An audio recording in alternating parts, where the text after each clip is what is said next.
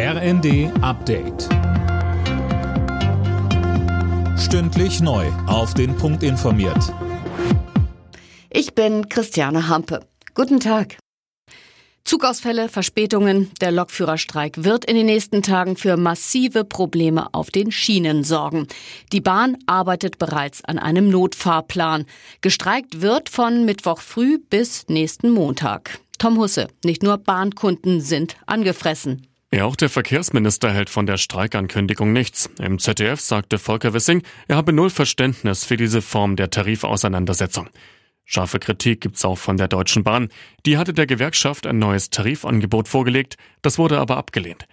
GDL-Chef Weselski bekräftigte, dass er erst an den Verhandlungstisch zurückkehren will, wenn die Bahn bereit ist, über eine 35-Stunden-Woche bei vollem Lohnausgleich zu sprechen. Beim Besuch der Grünen Woche in Berlin hat Kanzler Scholz den Landwirten erneut versprochen, Bürokratie abzubauen.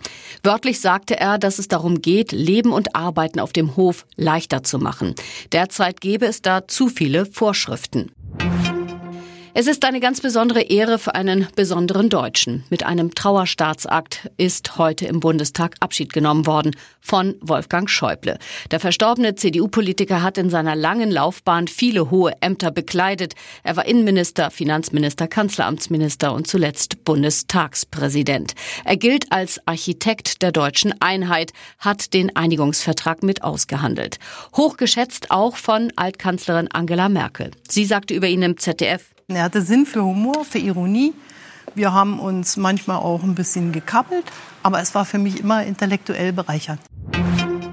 Nach einer kurzen Atempause wird es wieder ungemütlich in Deutschland. Sturmtief Iris bringt heute teils kräftige Orkanböen mit sich. Im Harz wurden schon Böen mit knapp 170 kmh gemessen. Durch das Tauwetter könnte sich auch die Hochwasserlage beispielsweise in Sachsen-Anhalt wieder verschärfen.